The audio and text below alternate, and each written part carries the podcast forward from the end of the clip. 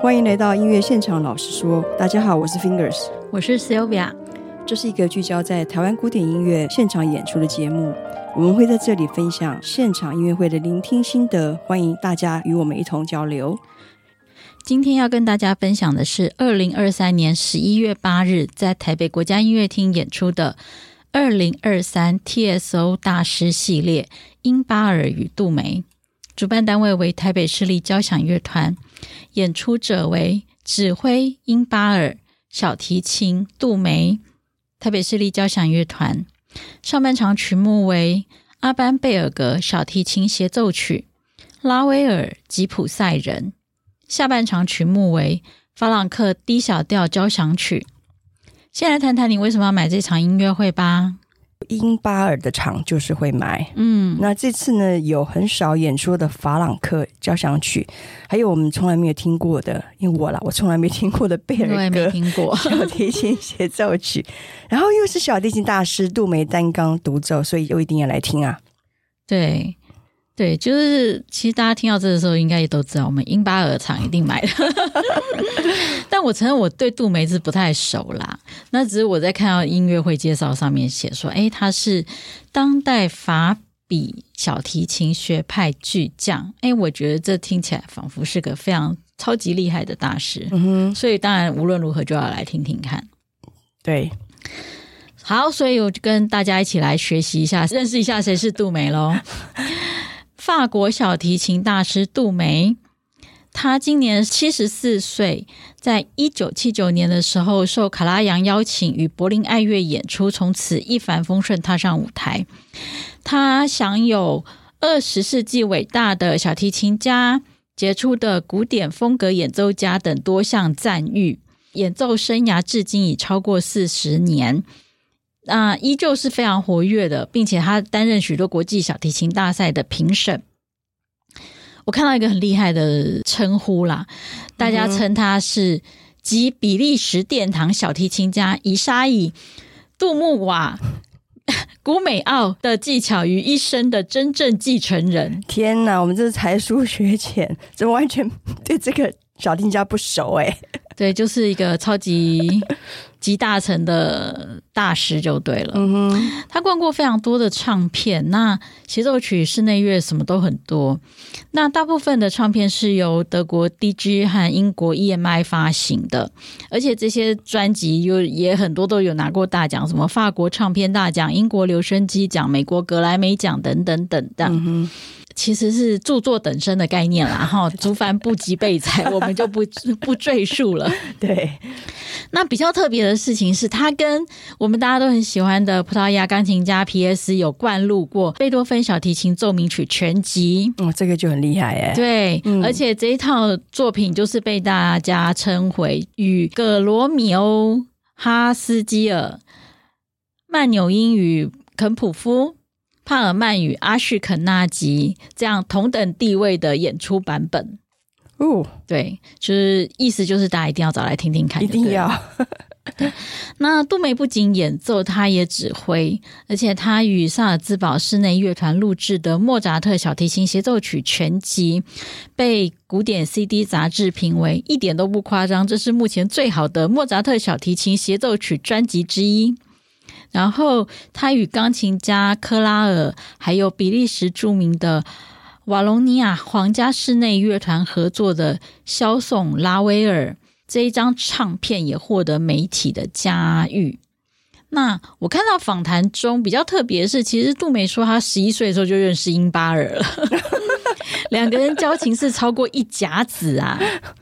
对，然后就是两个人交情是很好啦，所以英巴尔自己也说，他常跟杜梅合作，有一段时间他们两个真的是很长很长一起演出这样子。嗯哼，那两个人交情好到，英巴尔甚至会把他巴黎郊区的别墅借给杜梅，让他晚上可以练琴。这哇样子哦，真的 交情这是非常非常感情好啊， 对对对对，这真的是很难得可以听到两位超级资深好朋友的演出。嗯，嗯，况且你看，哎，杜梅七十五岁，英巴尔现在都八十七岁了， 对啊，对，真的是非常非常难得的啦。啊对对，哎，呃，我们不太熟杜梅，但是我小提琴家朋友他就说他小时候真的就是杜梅的粉丝，嗯，所以应该就是说在小提琴界，然后他是真的非常非常有名啦，这是对对对，真的这比较是呃，我们以前比较没有去少关注听到，到，嗯，对对。好，那来聊聊看这场音乐会带给你最深刻的印象是什么吧。我觉得杜梅演奏的拉威尔吉普赛人真的是太好听了，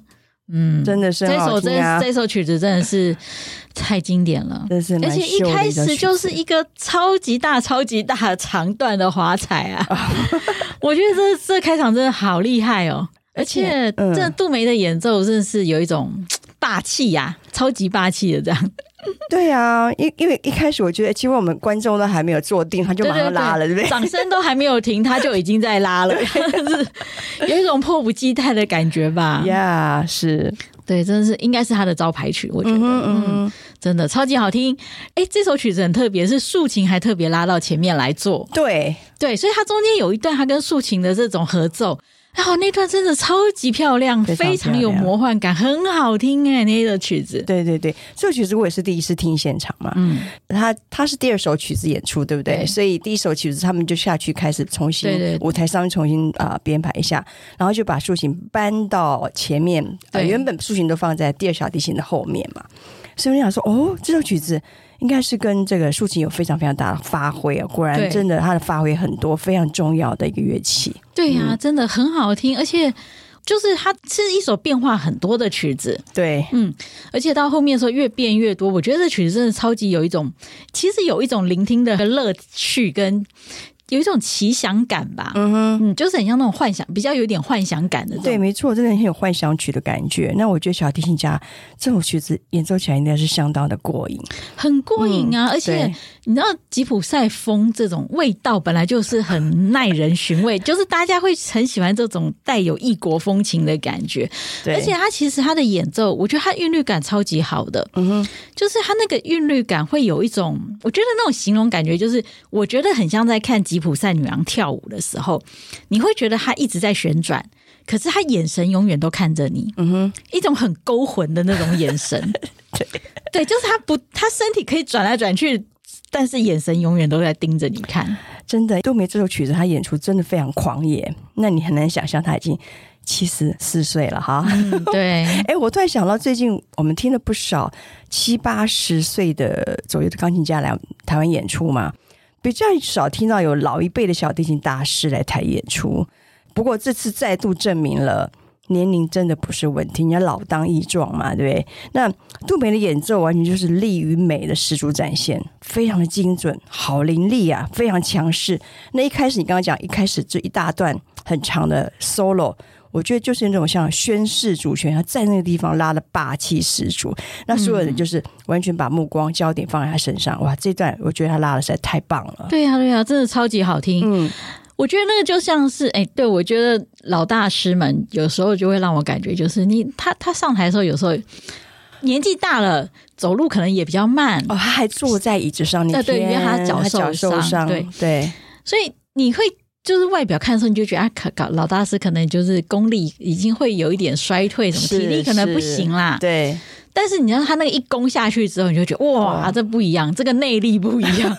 真的对真的那个攻的那种深沉跟稳健的这种力道，嗯哼。我觉得是很有内力啦。我觉得这种是要有内力的，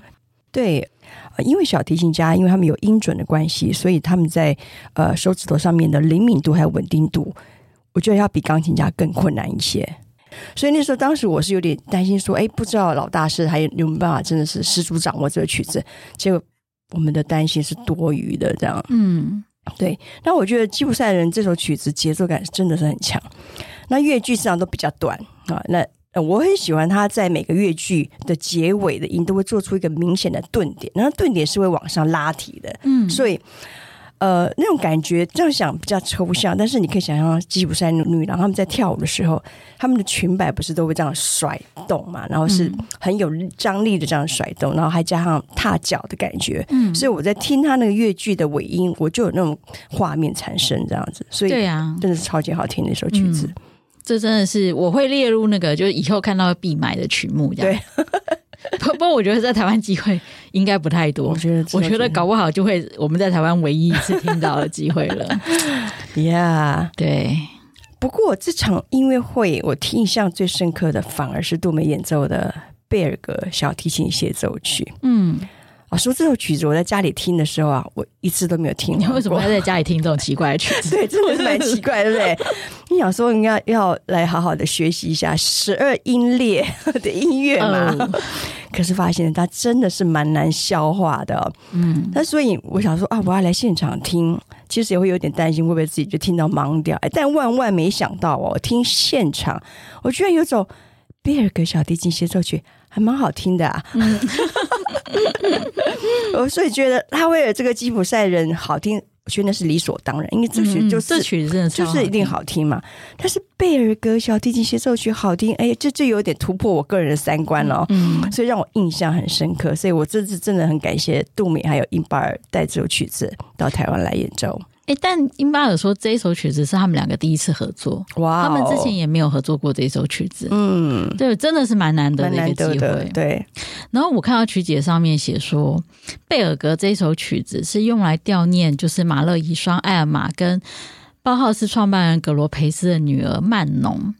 那因为呃，贝尔格夫妇其实是没有小孩，所以他们一直很疼爱曼农。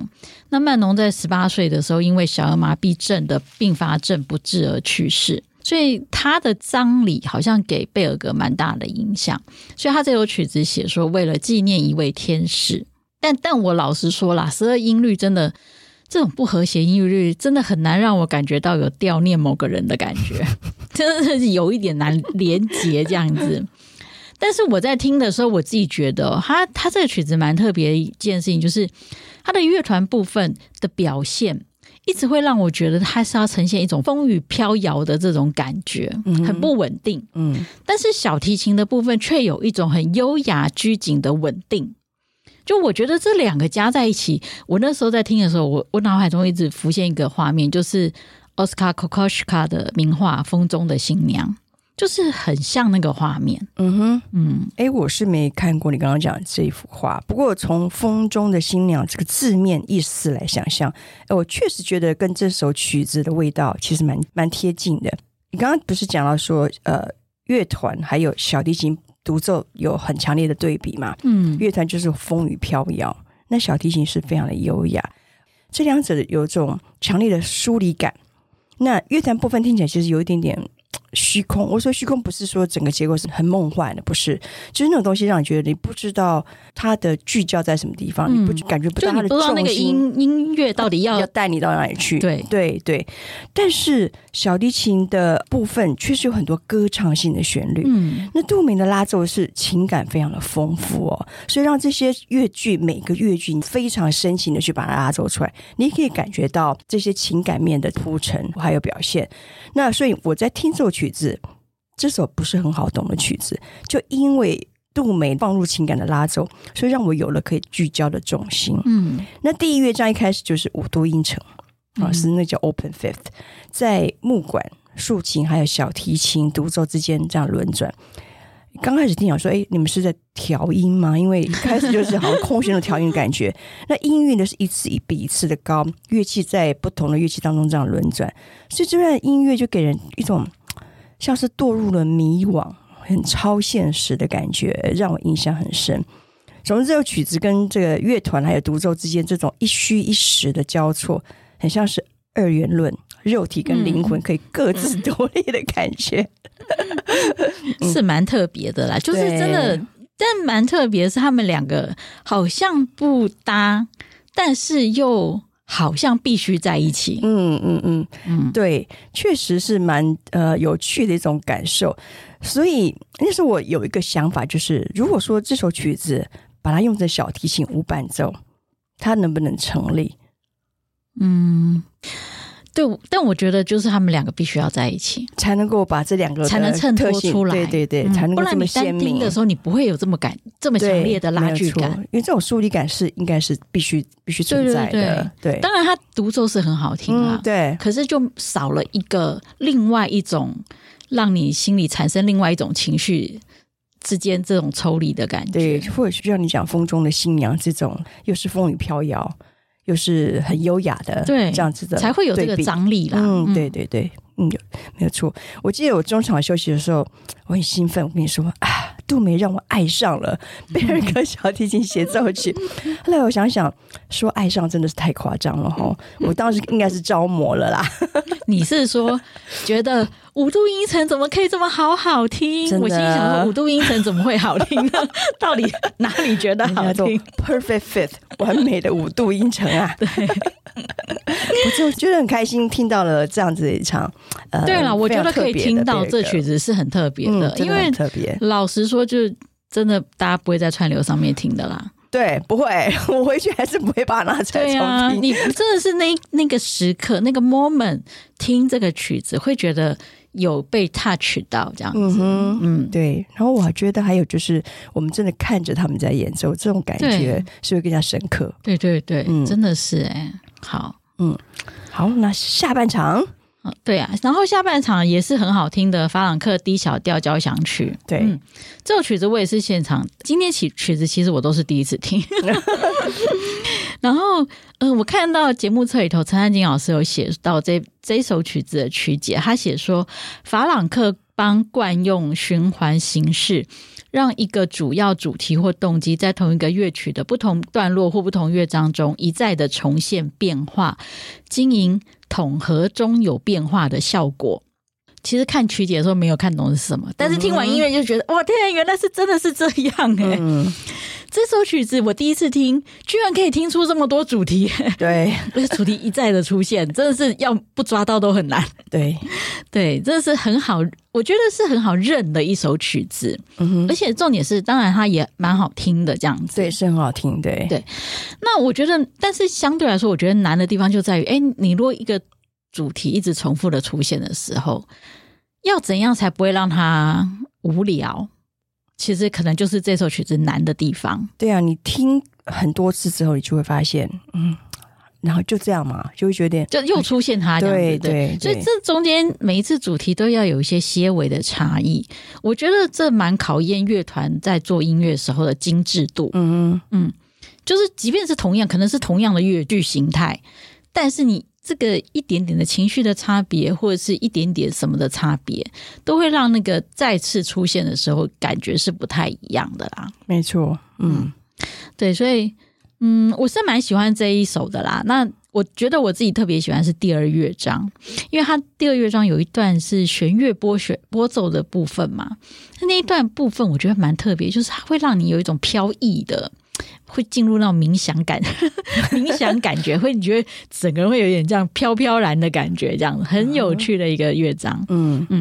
然后他第二乐章的最后，我记得他到进结尾的时候，这个这种飘飘然的感觉会整个沉淀下来，会往上拉到一种比较有渴望感的情绪吧。嗯我是蛮我自己在那个乐段的时候，其实有一种眼眶泛泪的感觉，这样嗯哦。对，是蛮感人的一个段落。这样，嗯，我觉得 TSO 的法朗克对我来讲有点太沉重了，就是说它音乐性，我觉得它做的比较硬一点，有点方比太方正。呃，它毕竟是一首法国法国的交响曲嘛，法法朗克是法国人，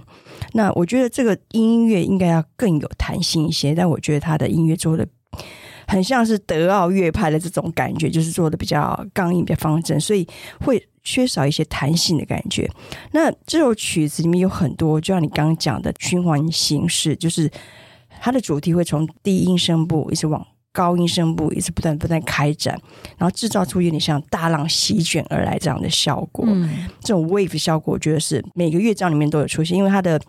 呃它的主题其实在每个乐章几乎都有出现过。对，那 TSO 我觉得他做的有点太用力了，所以声音听起来我觉得压迫感比较重。那比如说像你刚刚讲的第二乐章，呃，我觉得它的 A 段呃蛮好的，那因为第二乐章的 B 段应该不像是诙谐曲的部分，我觉得 TSO 可以再做的更轻盈一点，所以让这个节奏感会有更明显，还有一些对比，就是跟 A 段落你刚刚讲这种比较飘荡啊、神驰的这种这个乐段，跟这个诙谐曲可以制造出一些明显的对比感。嗯，但我觉得 TSO 这这个地方倒是就是做的还是比较用力的一些这样子。嗯嗯嗯，我我看到一个很有趣的报道，就是说英巴尔说，法朗克交响曲在他年轻的时候颇为流行，哦，但是随着对观众口味的变化，越来越少被演出。嗯哼，一直到二零二二年东京都交响乐团的邀演，才让大家仿佛发现新大陆般认识这首经典作品。我觉得这件事情很有趣、哎，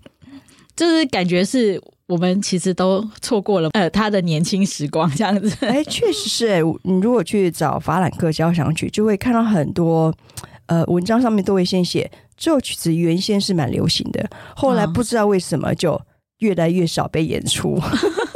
这是蛮神奇的，对，蛮神奇，因为这么好听的曲子，不晓得为什么会退流行这样，可能是因 为不好演出，不好演出吧。啊我觉得是对，嗯，嗯，我觉得应该是有些难度，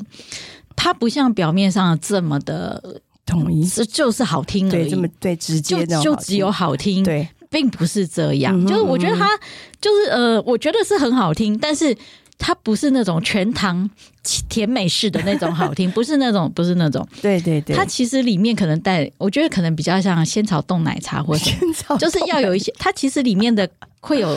咀嚼啊，会有不同的口感啊，会有不同层次的味道啊，嗯有有时候不太甜，甚至有点带苦味或者什么之类的。嗯，就是这个曲子的好听，其实是它其实有不同的层次跟呃这种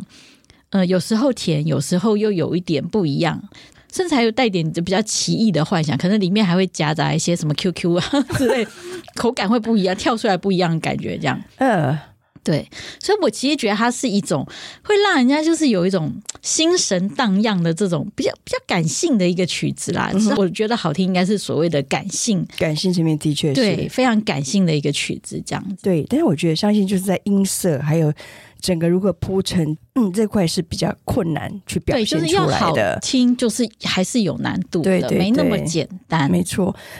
连同这一场，我大概听法朗克呃交响曲应该是第三次的嗯现场啊、一场是很久以前我去听洛杉矶爱乐，那时候我在美国读书；另外一次是去年我去达拉斯，然后去听了达拉斯交响乐团，他们也演奏了法朗克的 D 小调。然后就是这次 TSO，不过老实说，我目前还没有听到让我很感动的现场演出，因为这首曲子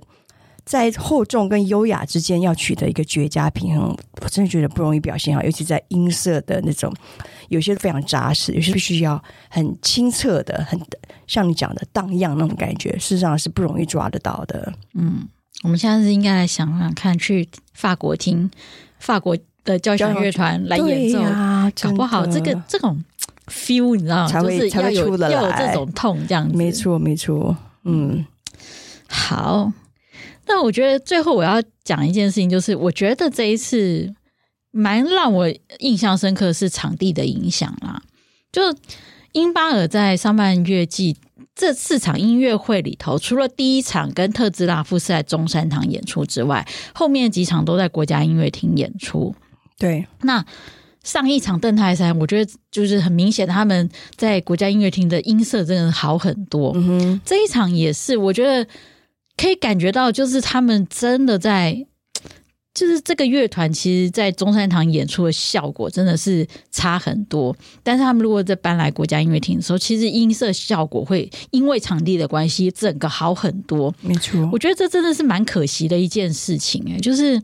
有时候在无法避免的情况下，还是会去中山堂听。嗯哼，但我真的觉得中山堂如果可以好好的再改一下，哎应该应该也是蛮难再改了。我们希望真的有他们属于他们的，新场地新啦，场地真的是那出个现新场地可以赶快弄好，然后嗯真的音效效果也要注意这样子。嗯哼，嗯，真的希望他们可以有一个好一点的场地来演出啦，不然中山堂那个效果真的其实是一个先天不足的地方吧没。错再怎么样好的乐团在那里演出，我觉得都有很大的困难度。对，靠脑补也没有办 法。对，永远都在靠我们脑 补。我觉得脑补还是很难，因为真的他是实在那个音场太差了，这样。对呀、嗯，嗯，这值得一个好好的音乐厅啊。对，话是这么说没有错，但是我最近发现，其实很多网友也常常去严厉批评国家音乐厅的音场。那我想到我们之前去听麦凯莱还有奥斯陆爱乐那一场，我那集有提到，我们也是坐在四楼，但是我觉得音色平衡感却是蛮好的，所以我那时候有一个体会，就是音乐厅影响肯定会有。但是顶尖的乐团就是可以克服这种场地的缺陷。不过中山堂真的太差了，完全没救，我就不需要去提了。但是在国家音乐厅 TSO，我觉得它的声音虽然圆融很多，但是在平衡度的呃部分，还是需要再多多努力啦。尤其是铜管，那这个部分，我觉得还是有很大努力的空间。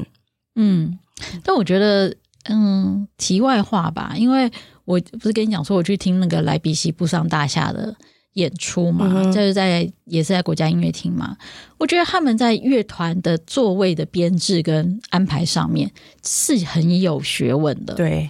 我觉得在 TSO 跟 NSO 上面，我们其实没有什么看到他们在这上面有一些想象，没有，就是排的太规一般制式的对，排法，就一直都是那个样子。对对但是你看其他这些乐团的排法，就会发现原来他们对音色，他们怎么样运用座位的，比如说紧密度，嗯哼，或者是它之间的距离、位置，去创造那个声音的凝聚力。我觉得在国际乐团上面可以看到这件事情是蛮厉害的。对，连我庄东杰带波红来的对时候，我对们对都有发觉，对呀、他们紧密度，他们的低音嗯很细节对的非常去不一调这样些，我觉得这这真的是国内乐团应该学学的地方。是啊，尤其他们都在这个场地演出嘛，对呀、是啊你可以做很多尝可以试去哦的。理解看看说，当然人家会这样布局，为什么有他的一些嗯优势吧。他没们有错创造出来的音乐就会有这样子的音色上的特色性，我觉嗯得这是可以去试试看的地方。我们要一人一信，写给铁血观众的时候。 哎，也可以邀请我们爱乐者进场去帮他们听听看啊，对不对？对啊、反正他们下半集也没要干嘛。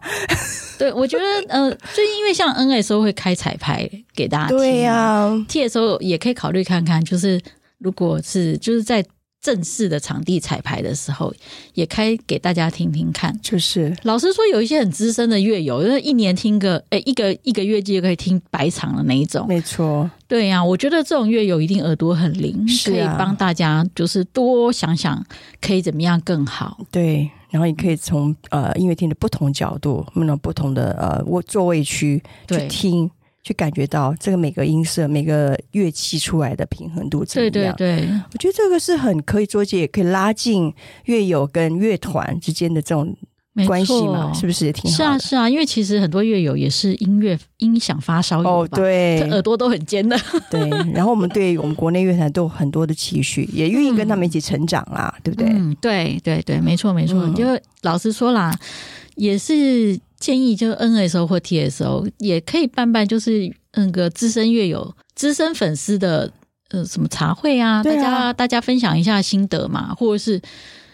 老实说啦，我。看，我就觉得每次听呃看我们听完音乐会之后，看大家分享的一些心得，其实很多乐友都很有鼓励性的一些建议。对，嗯，我觉得其实对乐团来说，或许当然不是我，我觉得有一些先天上的问题大家都知道，嗯哼，但是有一些诶可以改进的，譬如说我像我们讲乐团的座位作的为这个对编制编上面，制怎么可以挪，嗯哼。怎么样用一些微调的方式可以让音色更有变化？对，我相信一绝对会有立即明显的变化。嗯，对，对呀、希望以后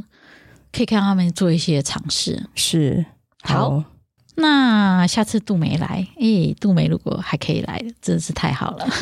我们现在，我现在开始用力的许 愿，我希望听呢，他跟皮耶斯一起来演奏贝多芬小提琴奏鸣曲，哟真的耶！哦，PS 哦，等一下杜美跟 PS，那那个票应该要怎么卖？ 这应该是秒杀完吧，真的是秒杀而，且不知道卖多少钱， 真的是头很痛。对，这这应该是秒杀票啦，真是太难得了。真的。嗯，两可位是如果有这么厉害的大师，对啊，不过如果真的有这么一天，哇，那真的是太幸福了。对，希望我们台湾有一天能够吸引到这么顶尖大师们都愿意常常来看音乐会。嗯好，没错大家乐友们，大家一起加油喽！ 哼，耶、好，那想知道我们下次听什么，请 follow 脸书粉专音乐现场老师说。让我们在音乐厅共度最美的音乐飨宴。音乐现场老师说，我们下次见，下次见，拜拜拜